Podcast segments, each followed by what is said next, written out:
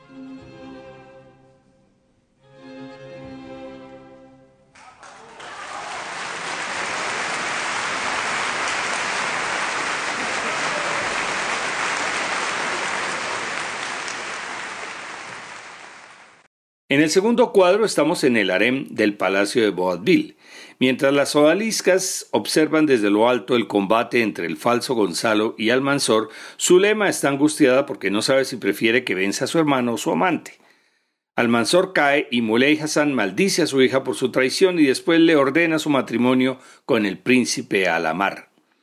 Canta el coro de odaliscas, luego Zulema soprano y finalmente su padre Hasem bajo.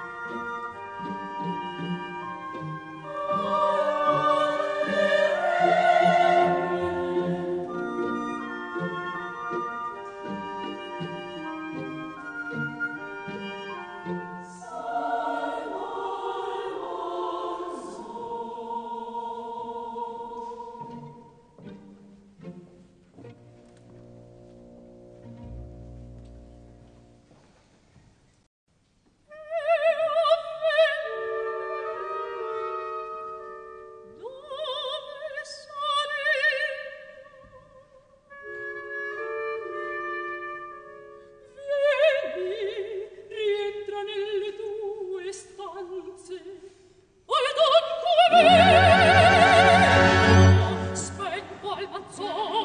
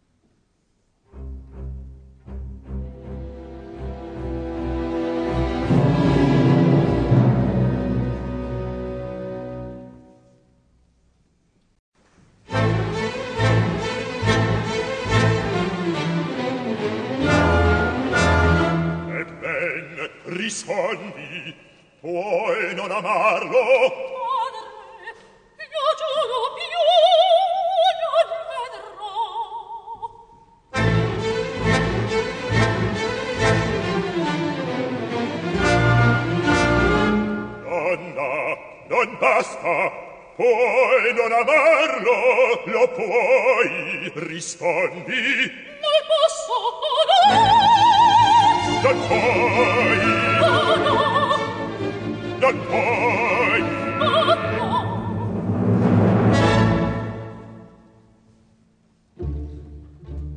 Giù, ti prostra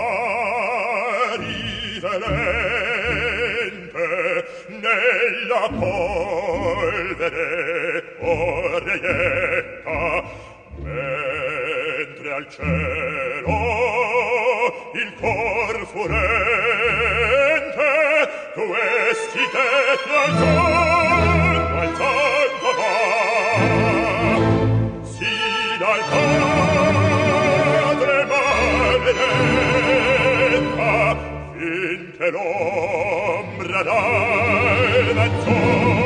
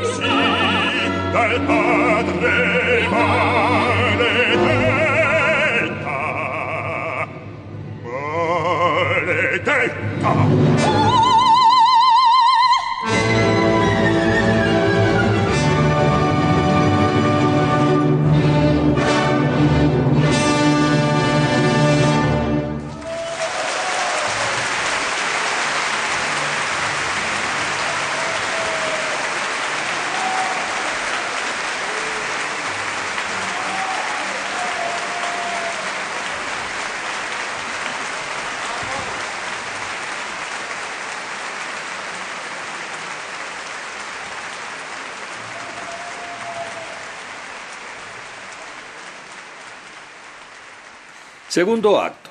Gonzalo, atormentado ante la posibilidad de que Zulema crea que la ha traicionado, se disfraza de mensajero y cruza la frontera.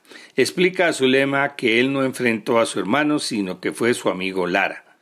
En el siguiente cuadro, mujeres con luto esparcen flores y coronas sobre la tumba de Almanzor. Gonzalo es conducido por los guardias ante Hasem y se declara culpable de la muerte de Almanzor, pero aparece Lara, quien se ha dejado arrestar para confesar la verdad.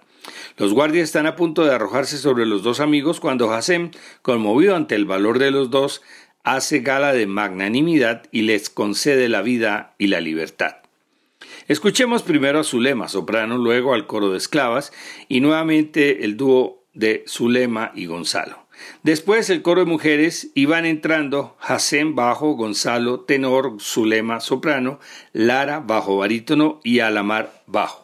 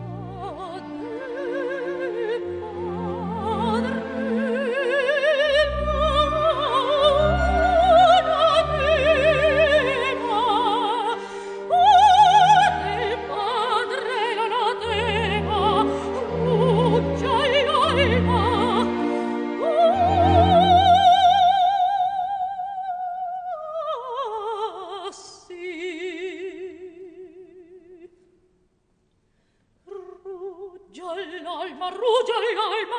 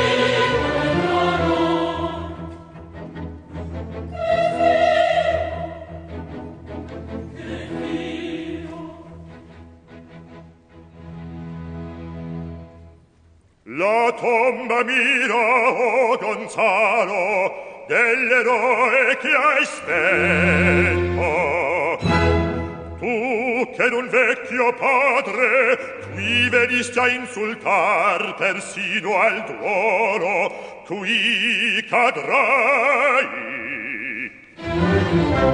Se desio d'esserti figlio nell'amor di Zulema insulto chiami pur dona il cenno che immolato io venga alla rava vendetta.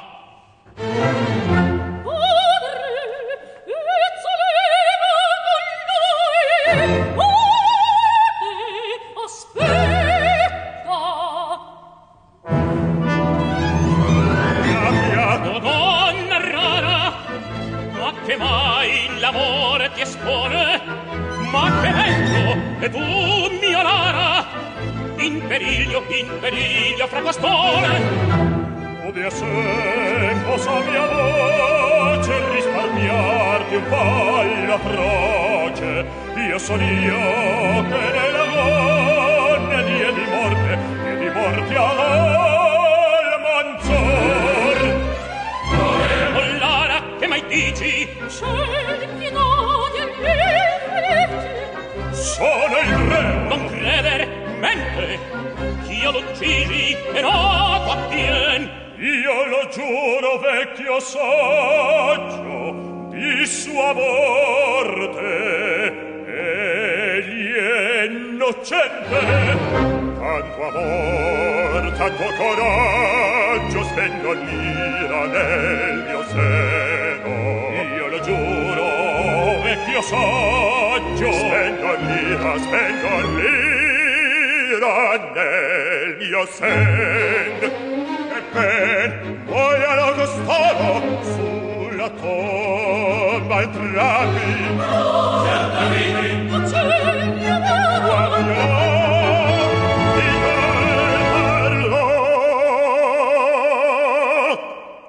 Temerari e chi si attenta Dov'io sono alzar comando Ben che vecchio non è lento A volar la mano al branco. Se vuol dir seduto in trono sempre il padre io son nel re. Va straniero io ti perdono va ritorna santa fe.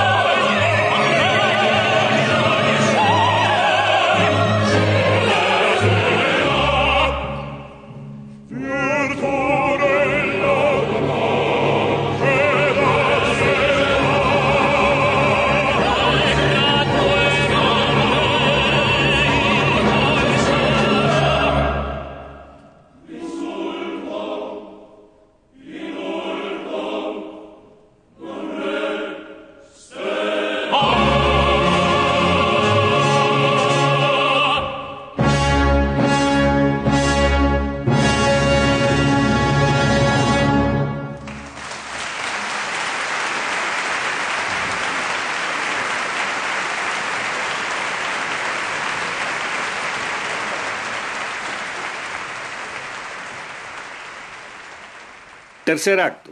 La reina Isabel comenta satisfecha su reunión con Cristóbal Colón. Llega Gonzalo para implorarle que conceda la tregua que los enemigos le solicitan a cambio de su Zulema. La reina está dispuesta cuando llega la noticia que Hassan y Zulema han sido encarcelados.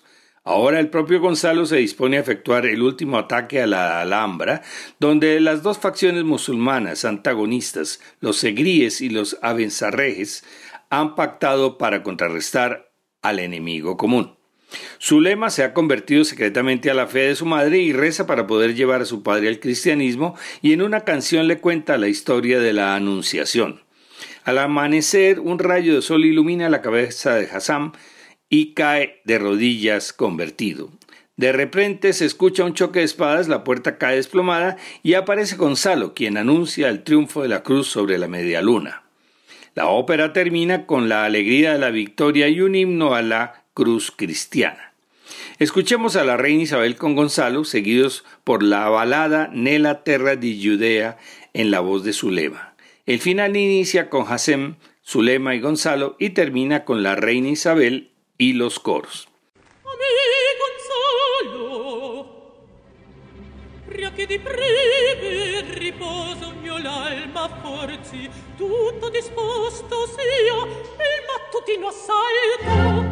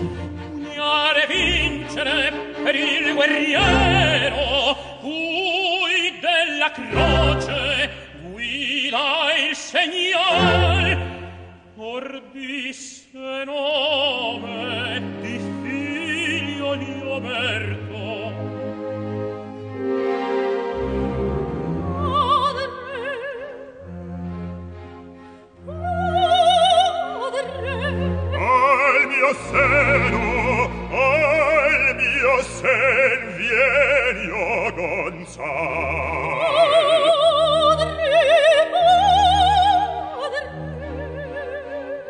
Vieni al mio sen, miei figli danno di per sempre quel Dio, e sperdere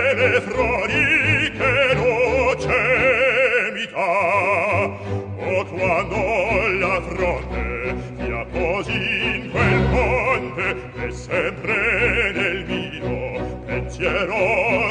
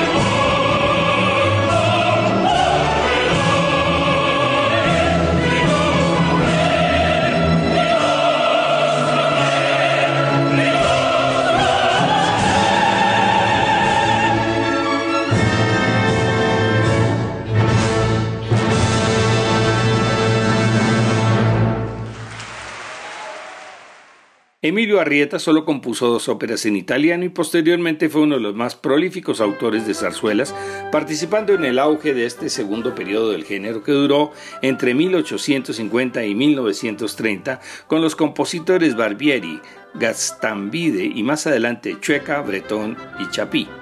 La próxima semana continuaremos con la ópera italiana, una de las más representativas, Rigoletto de Giuseppe Verdi y su famosa aria La Donna è mobile.